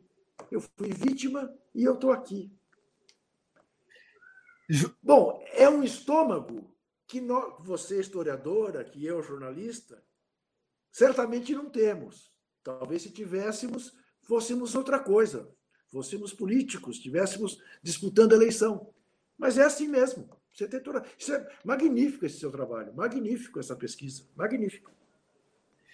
Juca, professora Lívia, é, desculpa a gente interromper o bate-bola de vocês, nós vamos marcar outro, com certeza. Na verdade, tem um, tem um punhado de perguntas do, do pessoal do grupo, inclusive, mandar um abraço para o Álbio, uh, ah, para o João da UERJ, que foi, não sei se acho que ele foi seu aluno, professora. É, bom, tem uma galera aqui que tá, o Lucas Stilac aqui da PUC, então assim, mandar um abraço para todo mundo. Mas a gente, enfim, está chegando. A família está toda aí, gente. Família, colegas de trabalho. é, então, nós já estamos chegando nos 90 regulamentares, né? Daqui a pouco a gente entra na prorrogação, enfim. Então, assim, eu, eu, eu vou tomar a liberdade de fazer uma pergunta que eu queria muito fazer, porque, como eu tinha conversado com a professora Lívia antes do bate-bola, esse foi um assunto que, que rodou lá no grupo ontem nosso de WhatsApp, do Memória Futebol Clube, e que eu acho que vem muito a calhar para o tema que a gente está tá trazendo aqui hoje, né?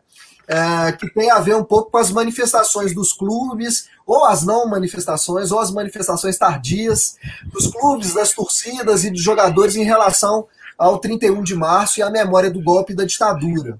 Né? E aí o debate, num determinado momento, lá, né, debates de WhatsApp que a gente tem, é, girou em torno da dicotomia. Bom, essas manifestações têm a ver com um compromisso, uma convicção política, ou é um marketing, um oportunismo é, em relação à opinião pública? Né? Então, assim, nesse momento que a gente é governado por um governo com raízes simbólicas na ditadura, bom, estou sendo até muito singelo, né, dizendo raízes simbólicas, mas para mim está bem enraizado, né, Juca?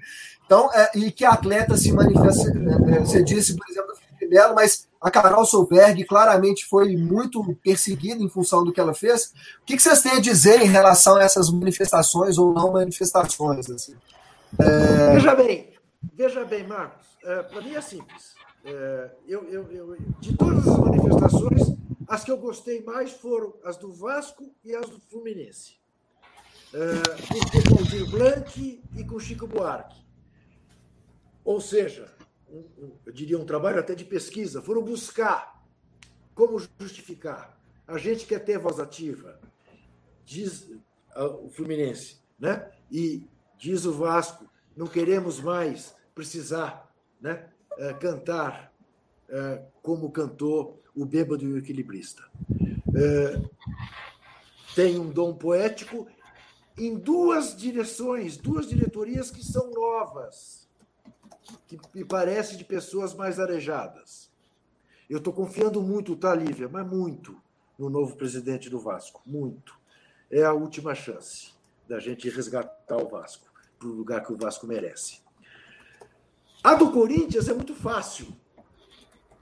Nosso passado é nossa opinião. E põe lá uma, uma foto do time da democracia corintiana.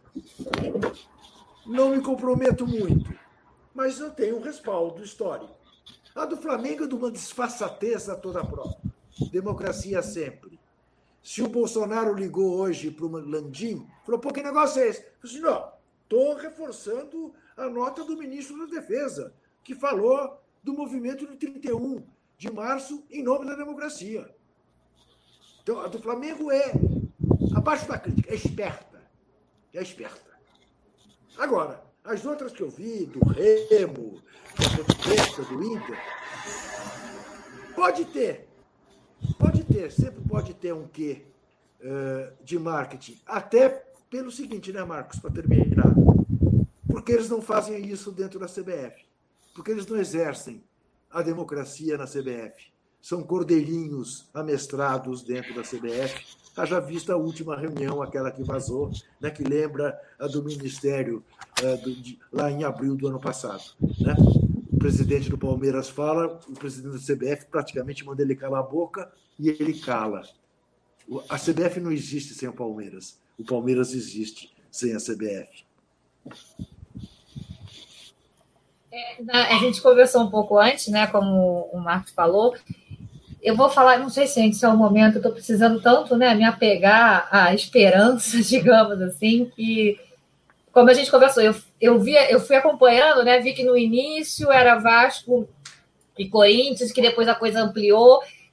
Se foi por uma questão né, de opinião pública e tal, que bom. Então, que a opinião pública levou para esse lado. Sinceramente, eu estou pensando já é nisso. Que bom que preferiram né, que isso é que é, é, é, até a frase do próprio Sócrates que aparece nos documentários que ele fala democracia não interessa, não é partida, uma coisa assim, né? Esqueci agora a frase exata, mas que bom que a democracia está dando marketing, né? Que a crítica à ditadura está dando marketing. Então, é, eu acho que nesse sentido é positivo. Mas é, eu acho que foi uma semana, em termos gerais, inclusive para o país, muito difícil, né? Esse, debate logo essa semana. Para quem está mais envolvido com a questão dos estudos. É uma semana que, para a gente, mesmo no, na, na época, para quem trabalha na, na, nas universidades, começa as discussões, os eventos e tudo mais. E eu fico, assim, realmente feliz da gente ver como a gente consegue trazer esse debate para o espaço esportivo. Eu lembro das manifestações que a gente tinha quando tínhamos manifestações nas ruas, de ver as torcidas antifascistas procurando espaço, sabe? Brigando por esse espaço. Eu acho que é fundamental, porque, de novo, vou voltar para a frase do, do Juca, né? A gente vai deixar que eles façam o futebol que eles querem? Não, a gente tem que, tem que ocupar esses espaços, tem que né, tem que participar. E também falei que eu acho interessante, é, aí é um pouco que eu brinco que o historiador é um pouco o, o advogado do diabo, né? Mas a gente está sempre questionando e sempre desconfiando de tudo. Que é o fato também da gente pensar a nossa data depois da data da Argentina, do 24 de março na Argentina do golpe, porque lá as manifestações são mais fortes e a gente percebe hoje um jornalismo esportivo, principalmente, muito mais atento, né? Então, muito em questão de que a gente hoje pode assistir os jogos e tudo isso, ao que acontece na Argentina. Para lembrar, inclusive, que na Copa de 2014, antes da seleção da Argentina vir para o Brasil, eles vários jogadores, entre eles o Messi, né, que era o grande nome, é, vários jogadores participaram de campanhas da Voz da Praça de Maio, né, para as pessoas procurarem suas origens e tudo mais. E foi em uma dessas campanhas que o neto da Estrela de Carlotto, que é né, a líder das Praças de Maio, foi encontrado.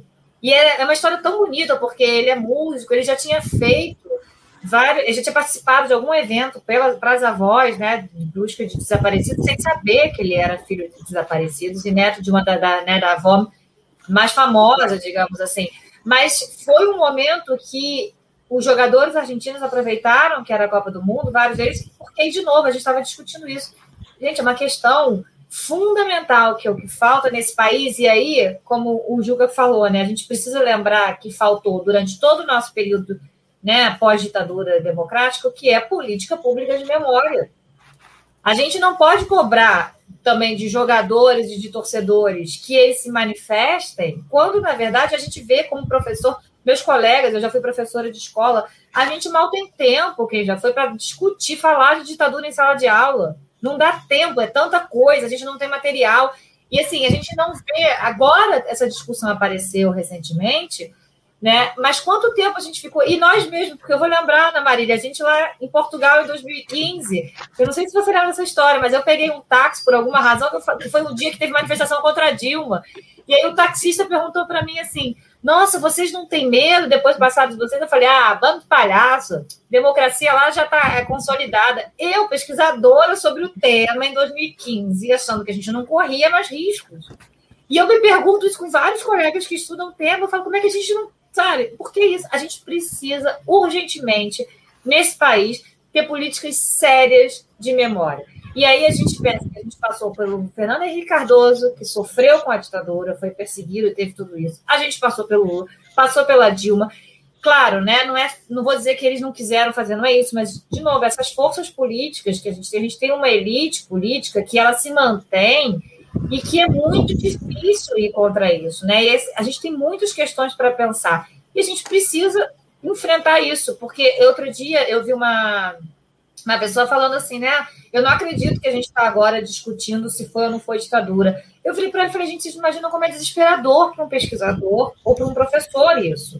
Porque a gente tenta, a gente tenta, mas a gente não tem políticas públicas.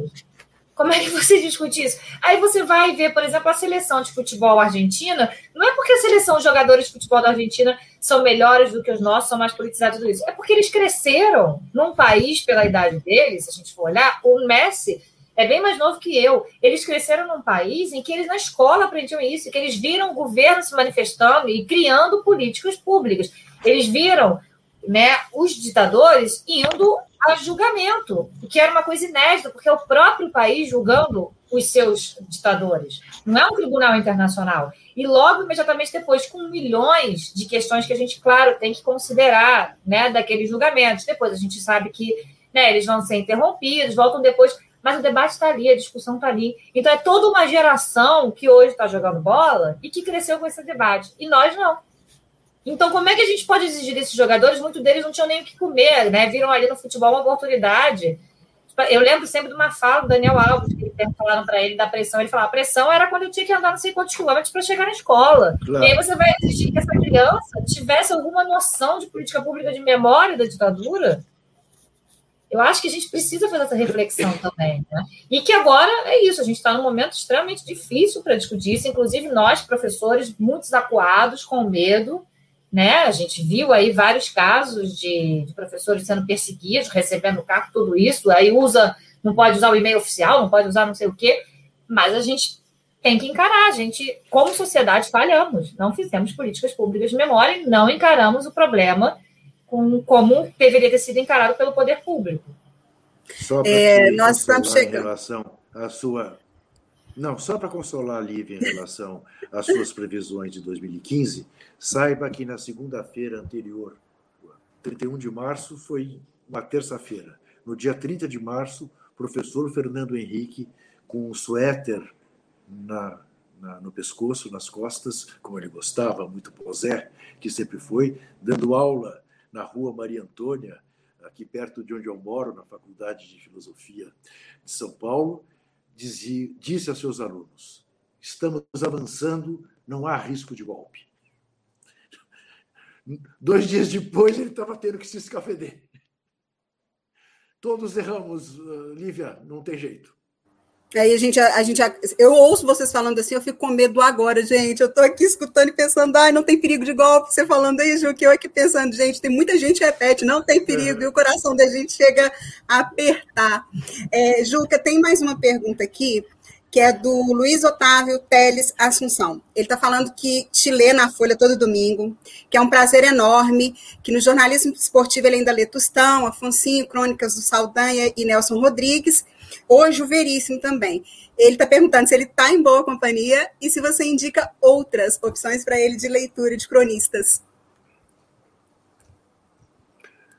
Olha, às terças-feiras o Jornal Globo tem um colunista mais jovem extraordinariamente bom. Prova da evolução da espécie, que o Darwin tinha razão. Chamado André Fury. Leia que você vai gostar. Já que a Lívia fez tanto merchan para ela mesma, eu não posso deixar de fazer o meu. Está podendo, pode Mas, fazer. Olha, olha, deixa eu te falar uma coisa. Deixa eu te falar uma coisa. É, se você tem esse tipo de preferência, deixa eu te recomendar três livros que eu acho que você vai gostar muito. Um do José Miguel Wisnik, chamado Veneno Remédio. Outro do Hilário Franco Júnior, chamado A Dança dos Deuses, ambos pela Companhia das Letras. E tem um terceiro, menos, muito menos badalado e conhecido, que dificilmente você vai encontrar a não ser em secos, chamado a, a, a Saída do Primeiro Tempo, O Espectro da Ponte Preta, de um jornalista chamado Renato Pompeu, já falecido em que, Lívia, você fez referência a isso num determinado momento da sua primeira fala em relação ao futebol das mulheres. Esse livro, que provavelmente você não conhece, é, tem uma apropriação do primeiro capítulo do Capital sobre a mercadoria, que o Renato Pompeu, para provar a superioridade da mulher sobre o homem, ele faz uma fantástica imagem sobre o fato da bola se mover e do gol ser fixo. É imperdível. Ele não tem a menor dúvida que a semana inglesa foi feita para que os ingleses pudessem jogar futebol. É uma maravilha, é uma maravilha. E, ele fala, tem a teoria da rosa, sobre a supremacia da flor. É um negócio imperdível, imperdível. Procure que para você vai ser de grande utilidade. E para quem mais tiver interesse nessa área do, do estudo e nessa área do futebol, vale a pena. Obrigada. O Humberto está pedindo para você é, repetir o segundo livro. Você a Dança dos Deuses, de Hilário Franco Júnior. E eu vou aproveitar também que. Não, é que alguém fez uma pergunta aqui, alguma coisa do Avelange. Tem o livro, que eu acho até que ele está assistindo a gente também, do Luiz Guilherme Bulamarque, que saiu recentemente, e vamos ter também a outra merchandising, outro bate-bola sobre o livro dele, no dia 13, não, desculpa, dia 15 de abril, pelo História da Ditadura, que é muito legal, e ele, eu não sei se você teve já a oportunidade, Juca, de conhecer, o Luiz Guilherme, ele fez uma tese de doutorado na USP, recentemente, defendeu em 2019, se não me engano, sobre a eleição do Avelante para a FIFA. E ele traz, assim, o trabalho dele é muito bom, muito Tô legal. Muito já bravo com ele. Estou muito hum? bravo com ele já, Lívia. Muito Por quê? Bravo, porque eu não sabia. É, pois é, um trabalho excelente. Eu lembro que o Bernardo Boar estava na, na banca e falou para mim, Lívia, o trabalho dele está excelente. Né? Então eu queria aproveitar aqui para falar para o Luiz, acho que está assistindo a gente, ó, Luiz. Então você já manda um para o Juca aí, porque é para ele ver se ele te perdoa.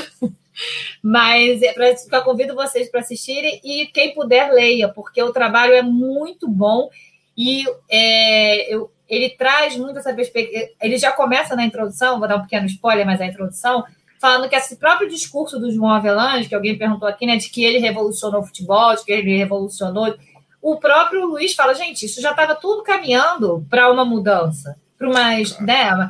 E que e, e, ele mostra isso, ele foi à FIFA, ele ganhou bolsa de pesquisa para lá, então é um trabalho muito legal também, que acho que vocês deviam procurar e conhecer o trabalho do. E vamos lá ver, a gente vai fazer a depois é o debate, porque o, o trabalho do Luiz precisa. Eu acho que nesse momento, tudo que a gente está falando, o trabalho dele. Ó, tem alguém escrevendo ali, pelo amor de Deus, leiam o Luiz. Eu acho que o trabalho dele hoje é muito importante isso, né? E tem vários outros trabalhos também que eu convido vocês a procurarem, que a gente está tendo muitas pesquisas sobre futebol e política lá na UF. Então, vários dos temas que apareceram aqui, né? É, semana passada, por exemplo, um aluno meu defendeu um mestrado muito legal que ele compara os dois filmes que falam sobre o Afonsinho, na década de 70 e em 2016, com as disputas de memória sobre futebol e ditadura nesses dois momentos, né? Do, é, que é muito legal também, Ju, eu já falei para ele quando ele terminar, a gente tinha que mandar para você, porque é, o Gabriel tá meio rebelde, não quer fazer o doutorado, fazer a campanha do Gabriel no doutorado aqui. Porque o trabalho dele é muito legal. O trabalho da Natália Fernandes também me orientando, e um trabalho é, que é sobre futebol de mulheres. E um trabalho que eu também acho muito legal de um orientando meu que está no doutorado agora, que ele estuda futebol no subúrbio do Rio de Janeiro. Então, ele discute a liga suburbana, que ele descobriu uma liga suburbana disputando ali né, com a liga principal na década de 1920 no Rio de Janeiro. Então, tem muita coisa importante para a gente poder pensar sobre futebol e sociedade, né, que, que eu acho que nos permite que a gente consiga olhar para a nossa sociedade de uma forma completamente diferente, rompendo essas coisas muito conservadoras, né, esses olhares de ah, aqui é isso, é isso, isso ou essas pessoas estão, essas dicotomias principalmente. Então, eu recomendo muito que vocês procurem mais. Tem vários trabalhos também na USP, o Ludopédio, né? O Ludopédio tem sempre lá tantas coisas legais que a gente pode procurar.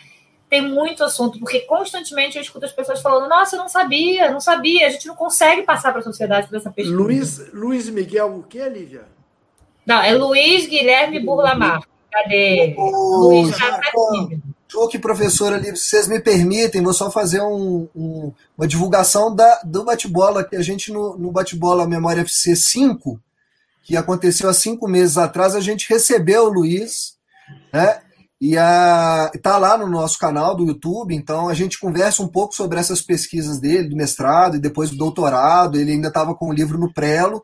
E eu só vou dizer uma coisa, sabe, professora? Que a Letícia está fazendo todo esse merchan aqui para o Luiz, né? Pelo amor de Deus, leiam o Luiz e tal, porque eu vou, vou denunciar o Luiz. Ele mandou um livro para ela e não mandou mais para ninguém ah. do grupo. Eu então, ganhei assim, o meu, não vou pegar agora porque eu tô no quarto, mas eu ganhei o meu. É.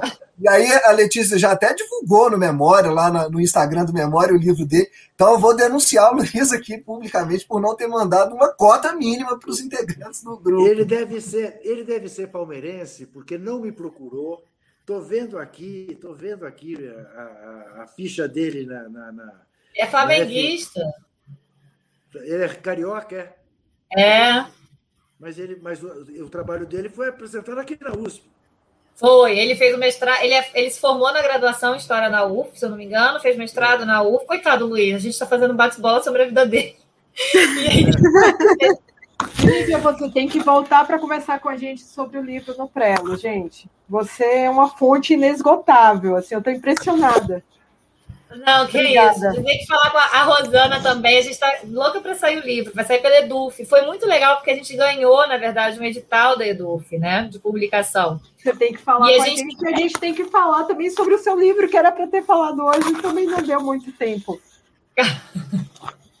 Adorei. Foi ótimo, gente. A gente já está aqui, eu e o Gilca, né? A gente vai ficar aqui até. Sim, Foi um prazer. Sim, Conversa boa rende, né, gente? Conversa sim. boa rende, rende muito. E eu acabei de ser derrubado pela minha neta ligando para mim. Mas, enfim, já, já desliguei. Ah. É, gente, nós vamos... acabou a live do Lula, a gente triplicou a nossa audiência, eu só queria dizer isso. Tá certo, é a Lívia. É a Lívia É, é nós vamos. Nós vamos encerrar então, gente, porque nós já passamos os 90 minutos, já estamos na prorrogação, né? Queria agradecer a participação de todos, muito obrigada mesmo. Lívia, muito obrigada por sua contribuição, que é riquíssima, principalmente para quem é atraído por esse tema, futebol, política. É excelente ter referências como você nos estudos sobre futebol e sobre futebol e política. E eu gosto de falar que, assim, ter mulheres estudando futebol e se posicionando e marcando território, então isso enche o coração da gente de alegria, deixa um quentinho bem bacana. Muito obrigada pela sua participação. Realmente vai precisar de um, de um outro jogo, do jogo de volta, vamos falar assim, porque assunto a gente tem pra caramba. Muito obrigada. Pode dar sua boa noite. Obrigada, gente. Eu que agradeço. É, como eu falei, né? O prazer de estar aqui com vocês. Ana Marília, que a gente não se vê há um tempo. Ana Marília é tão fofa, você lembra de mim como não, né? Nossas peripécias ali por Lisboa. É, quando a gente era feliz e sabia.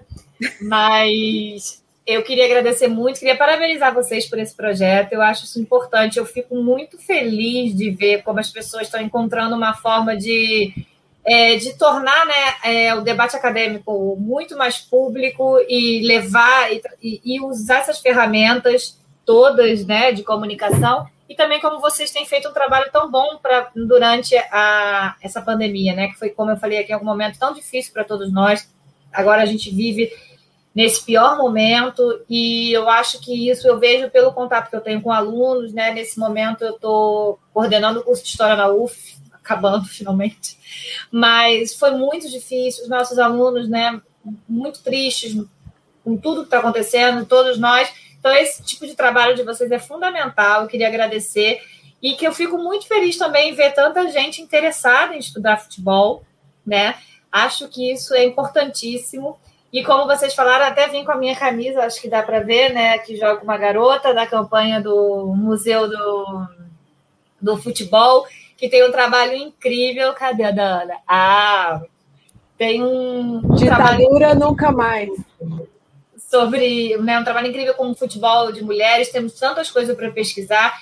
E também, né, não só futebol de mulheres, mas eu tenho agora tentado muito trabalhar futebol com uma perspectiva de gênero, discutindo exatamente masculinidade, né? Ou seja, tudo isso que eu falei aqui é a partir de uma ideia, essa elite desses dirigentes, como ela passa por uma ideia de masculinidade, que eu acho que é fundamental também a gente trazer para o nosso debate cada vez mais amplo. Então, eu queria agradecer vocês, queria falar que foi um grande prazer, Luca. Obrigada pelo carinho de sempre. E fique preparado, porque provavelmente vou te procurar também para a gente fazer mais eventos. Já deixa aqui em público para você não poder recusar em público. Tá bom, Nosso agradecimento tá também ao Juca. Muito obrigada pela sua participação, por ter aceitado o convite, topado esse papo com a gente hoje, e principalmente pelo seu papel na imprensa, que não se omite. É muito importante para os profissionais da comunicação já formados, como eu, e para aqueles que estão se formando, que estão em formação, eu acho que é muito importante o seu papel, você significa muito para a gente e também para a gente que estuda e quer estudar futebol, crônica, né? Puxando a sardinha para o meu lado. Né? Então, muito obrigada, Juca. Obrigado mesmo. Valeu. Eu que agradeço, foi simpaticíssimo, aprendi muito, foi muito legal. Uh, quero dizer para vocês, mineiros, mineiras, que eu joguei muito, muitas partidas de bem de alta nas ruas de Belo Horizonte, de Carlos Prates, principalmente, onde tinha minha tia Conceição, e dizer, principalmente para a Lívia e para aquele professor, para aquele nosso ouvinte, telespectador, sei lá como chama, que falou, lembrou de João Saldanha, Lívia, assim que o Partido Comunista Brasileiro foi legalizado, fez uma festa enorme aqui em São Paulo, num parque, ah, de aniversário do jornal do partido, que então saía da clandestinidade, chamado Voz da Unidade, para o qual eu colaborava com pseudônimo. Né? E fomos a uma mesa de debates, João Saldanha e eu. Eu tenho a foto, uma das fotos que eu mais gosto na minha vida. E tinha uma plateia de umas 400 pessoas, a maioria mulheres. E terminado o debate, uma menina levantou a mão e perguntou para ele: Seu João, o que, que o senhor acha do futebol feminino? Ele olhou para ela com aquela cara dele, disse: Olha, imagine você a seguinte situação. Eu estou em casa no domingo, lendo meu jornal, meu filho chega com uma bela menina e diz: Pai, minha namorada. Eu falo: Ô, oh, minha filha, deixa o jornal no chão. Ô, oh, minha filha, muito prazer, como você se chama? Chamo Ana. O que, que você faz? Sou zagueira do Bangu. E eu, João, fez. Assim. Lívia, tomou uma vaia, mas uma vaia. E eu dizia, João, eu falava com ele, João, o que você fez, João? Você está maluco. Veja, João Saldanha, estamos falando do quê? Estamos falando de 1900, já governo Sarney, né? 86. Estamos falando 80. 86, não, 87. 85, 85, 86, né? né? Quando, quando o Sarney é eleito. Uh, não, é 85. Ele, ele é eleito em voto, voto indireto no final de 2004, não é isso, Uhum. Uh, mas quando a questão feminista, feminina já estava posta de maneira assim absolutamente arraigada, e ele saiu-se com essa que o filho dele não poderia namorar uma zagueira do Bangu. Né? Hoje ele não faria isso, certamente. Parabéns, beijos para todos, muito obrigado. Então, gente, boa noite, Juca, obrigado, Lívia, obrigado, Ana, Marcos, o pessoal que está acompanhando aí, tem gente demais vontade de mandar beijo para todo mundo, mas não dá. É, Juca, em junho de 2011, você postou no seu blog um texto de Roberto Vieira, em que ele fala do dia que os homens invadiram a casa de Garrincha e Elza Soares, reviraram tudo, não levaram nada, mas mataram Mainá, que Garrincha tinha ganhado de Lacerda. Eu gostaria de encerrar o nosso bate-bola com esse texto, feito pelo Roberto Vieira. É, o dia era 20 de junho de 1964. Garrincha e Elza Soares dormem na ilha do governador o casal mais odiado do país. Castelo Branco se define como um homem de centro-esquerda. Os cariocas apoiam Castelo Branco. O São Paulo é campeão em Florença. O Flamengo é campeão do torneio Naranja com Paulo Choco. Mas Elza estava com Jango no comício da Central. Elza estava com Jango na sede do Automóvel Clube. Garrincha estava com Elza para que desse e viesse. A ditadura chega de madrugada, os homens acordam todo mundo na casa. Garrincha, Elza, a mãe e os três filhos da cantora. Armas em punho, todo mundo nu virado para a parede da sala. Paredão. Garrincha pede que poupem as mulheres. Os militares vasculham a casa, destroem os móveis, semeiam o terror. Garrincha está só diante do time adversário. Garrincha, bicampeão mundial. Garrincha das pernas tortas. A ditadura vence o jogo. Mas antes de sair, deixa uma lembrança. Um dos carabineiros abre a gaiola do Mainá. Pássaro indiano, xodó de Mané Garrincha, curiosamente presente de Carlos Lacerda. Lacerda que amava os tanques. Lacerda que também teria o seu dia de Mainá. O pássaro desaparece nas mãos do futuro torturador. O Mainá tem seu pescoço torcido. Garrincha observa o gesto e chora. O último a sair agarra Mané e afirma: se abrir o bico, vai ficar que nem esse passarinho. Os jornais publicam a notícia, subtraindo a verdade. O Brasil do mulato enzoneiro, o Brasil do homem cordial, mostra sua face brutal. Longe das arquibancadas, longe dos campos de futebol.